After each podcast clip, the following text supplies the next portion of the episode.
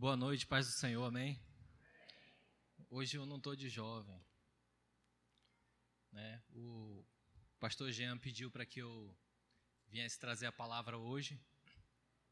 E eu falei para ele, pastor, o senhor está doido. Aí ele falou assim: Não, varão, é você mesmo. Eu falei assim: Eu não sei pregar no culto de domingo ainda, eu prego para jovem. Aí eu falei assim: Imagina eu chegando, falando, pessoal pregando, e aí, velho, não sei o quê. Aí ele: Não, varão, só tenta polir um pouquinho mais as palavras, então se sair um velho, humano, aí vocês me perdoem pela palavra, tá certo? É, eu tenho que ser breve aqui, vou ser breve. Hoje eu vou ganhar do pastor Jean, a gente vai fazer o culto em uma hora e meia. Em nome de Jesus.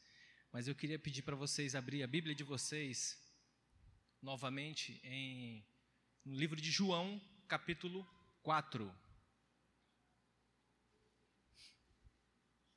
No livro de João, capítulo 4. A minha versão é diferente da versão do, do Raildo. Mas, Raildo, se tu quiser projetar aí, faça tudo o que deseja teu coração.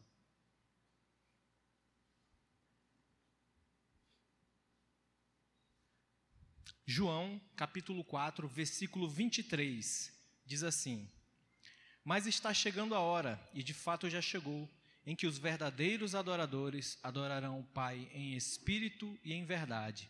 E o Pai procura essas pessoas que o adorem deste modo, pois Deus é espírito e é necessário que os seus adoradores o adorem em espírito e em verdade.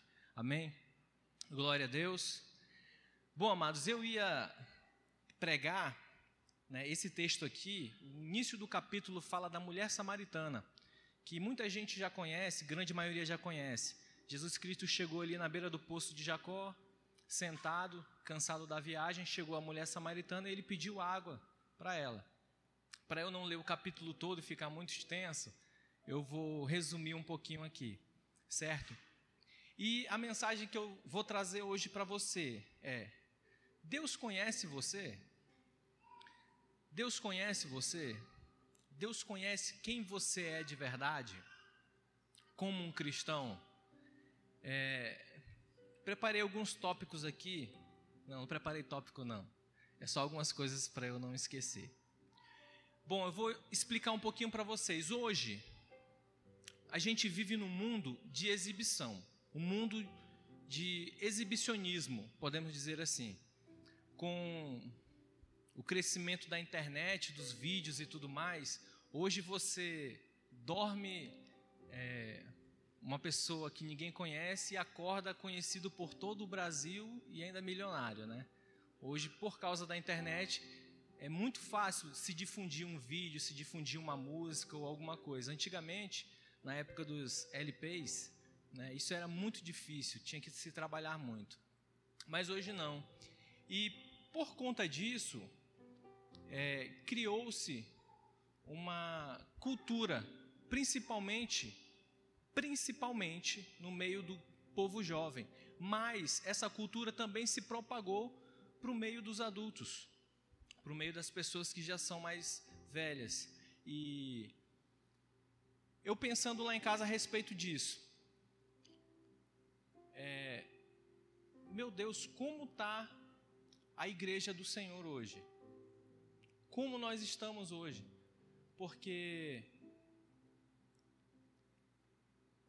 vemos muitas pessoas, vemos muitas pregações, vemos muitos vídeos que evangélicos, vídeos gospels, né, pastores e pessoas pregando, e essas pessoas têm diversos seguidores. E um dos problemas que a gente enfrenta muito é isso. Porque na internet as pessoas falam aquilo que elas querem. As pessoas pregam aquilo que elas acham certo. Elas pregam suas próprias convicções, suas próprias teorias, né? suas próprias doutrinas. Quando na verdade a base de tudo precisa ser a Bíblia. Conversando com a minha esposa esses dias, eu conversei com ela, ela falou assim: "Não, mas é a Bíblia". Eu falei assim: "Olha, se você não souber usar a Bíblia de forma correta, você tem respaldo para fazer muitas coisas erradas, inclusive para mentir. Porque se alguém pegar a Bíblia e ler e ver que Davi mentiu, vai falar assim: ó, Davi era um homem segundo o coração de Deus, mentiu. Então, mentira não. Se for para uma boa causa, eu posso mentir. Quando na verdade, mentira é pecado, assim como um assassinato, como um adultério ou qualquer outra coisa. E Deus ele abomina a mentira, tanto que ele intitula Satanás como o pai da mentira, porque foi uma das, uma das primeiras coisas ruins que ele criou. Foi a mentira. E essas pessoas, elas começam a querer se parecer com essas pessoas do vídeo, essas pessoas famosas. Isso não só no meio secular, mas também no meio evangélico hoje.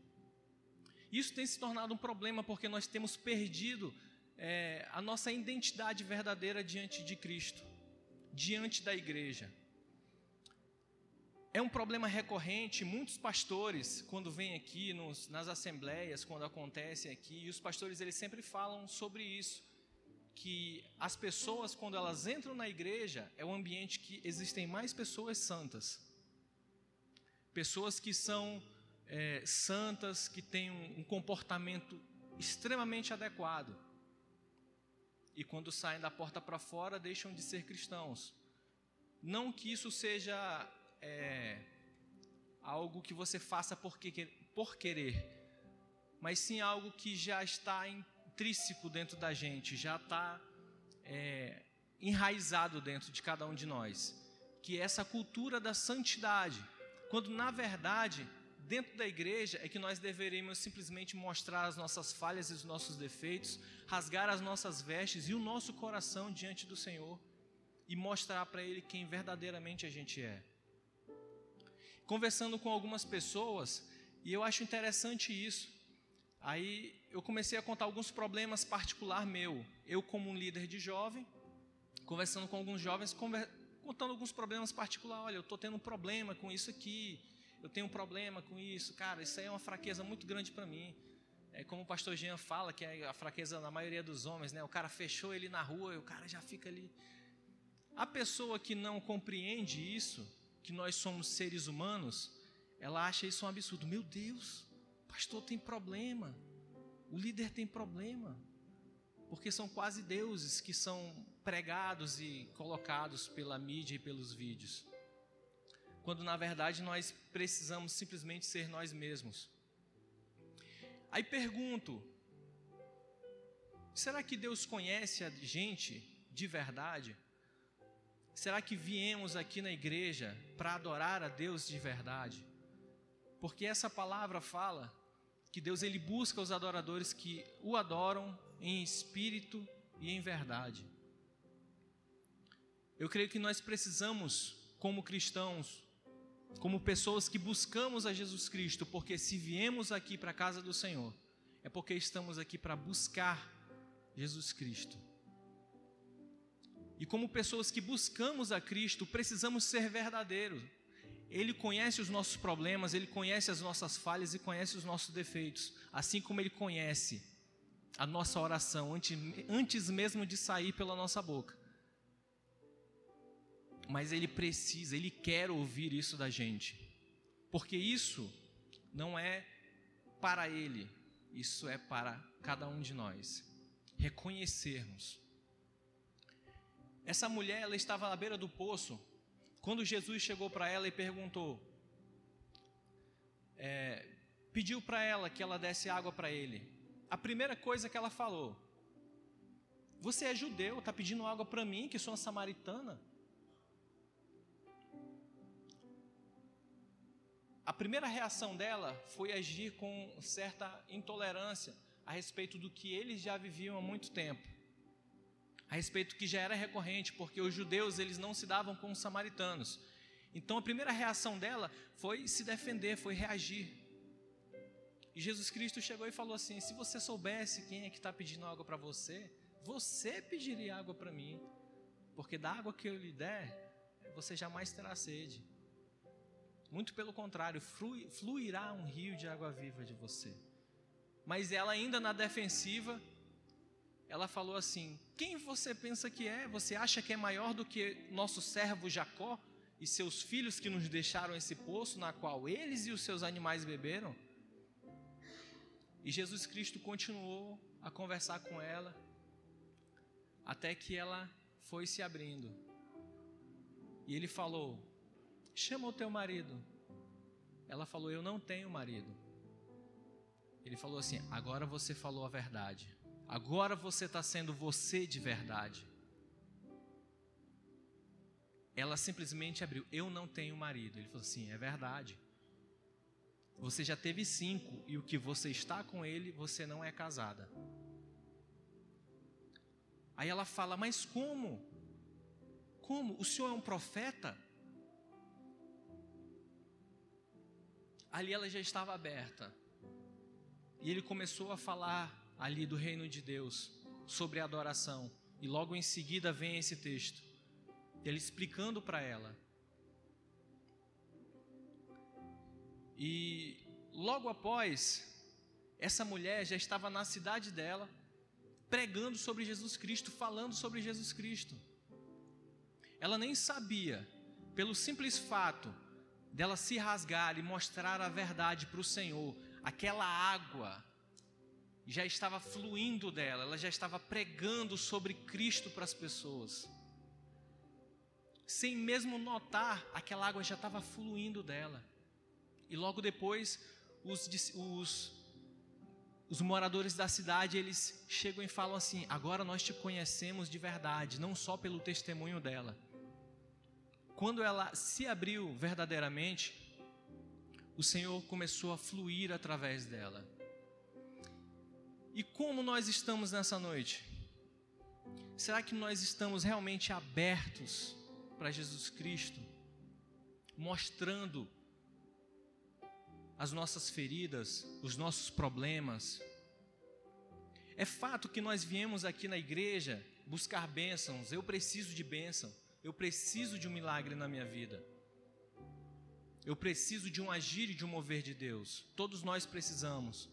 Mas o fator principal e primordial de virmos aqui na casa do Senhor não é vir buscar as bênçãos que Ele tem para nos dar, mas sim para buscar o Senhor. Buscar o Senhor é o verdadeiro motivo de estarmos aqui. E só conseguiremos fazer isso se formos verdadeiros na nossa adoração, e eu sempre falo para a juventude, muitas vezes na oração ou nos cultos jovens aqui, eu falo assim: olha, esquece o irmão que está do teu lado. Esquece o irmão que está do teu lado. Vai adorar a Deus, é você e Deus. Ali tu fala os teus problemas. Não se preocupa se tua oração é feia, se tua oração é bonita. Eu tinha esse problema quando eu me converti, porque eu me converti num ambiente onde as pessoas falavam palavras bonitas para Deus e tal. Pareciam Davi escrevendo salmos. E minha oração era: Pai, obrigado, aleluia, glória a Deus, Senhor, te louvo, te exalto, obrigado, Senhor.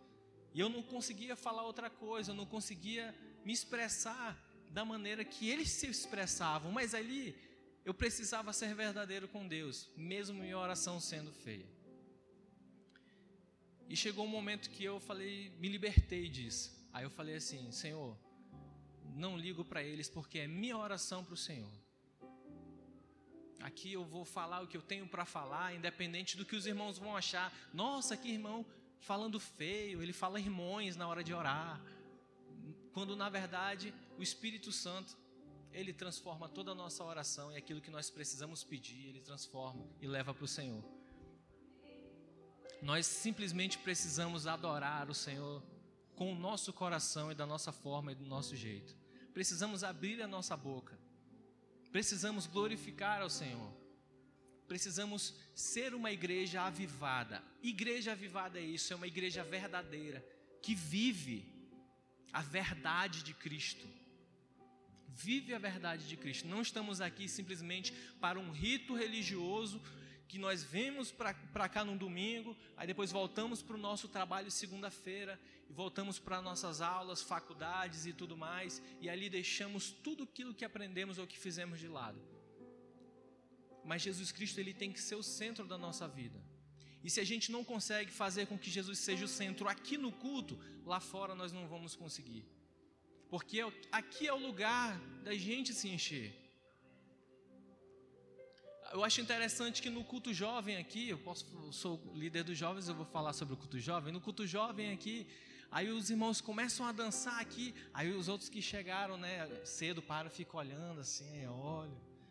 Acho estranho aquilo, e os meninos meio doidos pulando, rolando no chão aqui.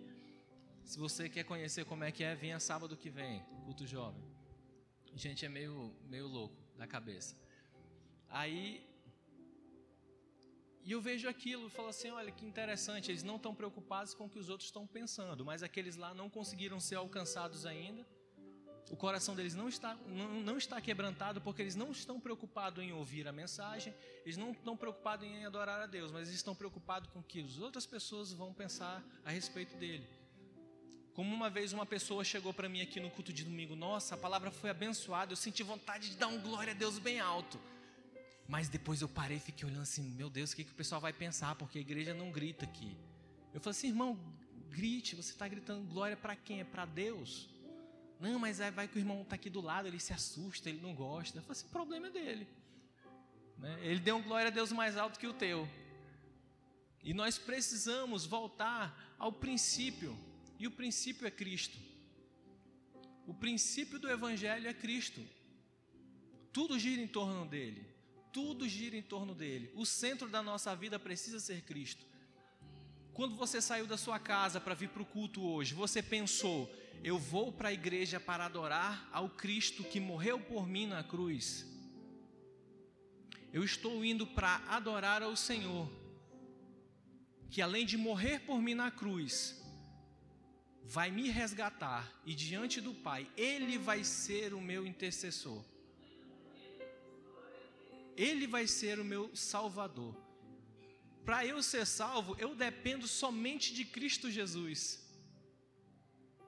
E nós precisamos ter isso sempre na nossa vida, em tudo que formos fazer, em tudo aquilo que formos fazer, em toda decisão que formos tomar. Temos que pensar: Jesus Cristo está no centro dessa minha decisão. Eu estou pensando em Cristo naquilo que eu estou fazendo. Eu creio que metade dos nossos problemas seriam solucionados se antes das nossas decisões nós voltássemos ela para Cristo, nós colocássemos Cristo como um centro da nossa vida. Mas eu falo por mim mesmo que muitas vezes, na correria do dia a dia, algumas coisas acabam passando desapercebido. E quando eu me dou conta, eu falei assim: nem sequer orei para saber se era de Deus. Aí lá vai, volta o cão arrependido, orar para o Senhor. Senhor, eu tomei essa decisão, me perdoa. Mais trabalho para o Senhor. Agora, o Senhor vai, se foi besteira, o Senhor vai ter que me ajudar. Então precisamos buscar a Cristo. Precisamos ter Cristo como centro. O reino de Deus, ele não é exibição. O reino de Deus é manifestação que começa dentro de nós, dentro de cada um de nós. E precisamos manifestar essa glória de Deus. Assim como começou o reino de Deus na vida dessa mulher. Era uma mulher adúltera que já tinha tido vários homens na vida dela. Mas ali, quando ela teve um encontro com Jesus Cristo, que ela conseguiu quebrantar o coração dela, começou a manifestar o reino de Deus através da vida dela. De que forma? Ela levando a mensagem que Cristo, o Messias, estava ali. E todos correram para ver quem era o Messias. E todos ouviram a palavra e foram alcançados por causa de uma mulher adúltera. Jesus Cristo não se preocupou qual era a falha dela. Jesus Cristo não se preocupou qual era o erro que ela tinha. Jesus Cristo não se preocupou qual era a nacionalidade dela. Ele simplesmente chegou lá e falou: Essa água que eu te dou, você jamais terá sede. E é essa água que Ele quer derramar na vida de vocês. Essa água que Ele quer fazer fluir em nós. Mas para Ele fazer fluir em nós, precisamos ser verdadeiros. Tirar essa capa de crente.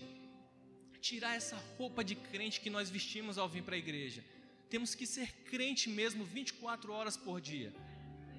Hoje nós vemos escândalos na internet, porque a internet também serve para isso, para vermos escândalos. Cantores gospel caindo, pastores caindo, E nossa, como é que o pastor fulano de tal caiu? Simples, porque em algum momento da vida dele, ele não tirou a capa de crente, ele continuou com a capa dele, vivendo a mesma vida que ele vivia. E uma hora o inimigo veio e conseguiu derrubar. Mas quando você tira essa capa, quando você se mostra para Deus, Ele não está preocupado com o que Ele vai ver, Ele está preocupado com o que Ele vai colocar dentro de você, com o que vai fluir através de você. Hoje nós nos preocupamos muito quando o pastor chama aqui à frente, quem quer aceitar Jesus, ou ele faz o apelo aqui, se você quer isso na sua vida, venha para cá. Aí muitas vezes a gente está passando por problemas financeiros e a gente fica, sabe, ou passando por um problema espiritual, ou mesmo emocional. Eu quero um marido. É válido. Aí você fica ali, não, eu não vou para frente, eu não quero ir para frente, não, eu não vou, porque vão pensar que eu, que eu sou encalhada. Quando na verdade Deus ele está só esperando um ato de fé teu para você vir aqui e Ele poder colocar algo dentro de você e através daí começar o processo, o trabalho dele na vida de vocês. Quem é você? Deus conhece você? Deus conhece você de verdade? Deus conhece você a fundo? Ele conhece você pelo que você tem falado de você para Ele? A oração ela é a chave do poder pastor Jean sempre fala, muita oração, muito poder, pouca oração, pouco poder. Mas a oração ela tem que ser genuína. A oração você tem que rasgar as tuas vestes e deixar Jesus Cristo limpar as tuas feridas. E lembrar sempre, ele ele sofreu no meu lugar. Ele sofreu no meu lugar. Enquanto era para nós, cada um de nós, termos passado por tudo aquilo, porque merecemos isso e muito mais ainda, Ele foi lá e fez isso por nós. E ainda vai fazer muito mais por nós. Está preparando um lugar para nós. Mas se nós, cada um de nós, quando somos excluídos, exemplo de uma festa de aniversário, nós nos sentimos tristes e chateados, me esqueceram quanto mais o Senhor, que fez tudo isso por nós e que está fazendo ainda por nós. Que o Senhor ele possa ser o centro da tua vida. Que nessa noite você possa rasgar essas vestes. Que nessa noite você possa ser verdadeiro diante do Senhor. Não se preocupe com a pessoa que está do seu lado. Porque se Jesus voltar, você não vai subir agarrado nele. Você vai subir sozinho segurando na mão de Jesus Cristo. Amém? Glória a Deus. Pastor Berico. Pastor Berico vai fazer uma oração agora. E ele vai desafiar cada um de vocês que precisa ser verdadeiro diante do Senhor, que precisa realmente se render ao Senhor. Algo que o Senhor veio para pregar foi o arrependimento. E o arrependimento não é vergonha, o arrependimento é glória para Deus, porque é o Senhor manifestando o Espírito Santo dele nas nossas vidas.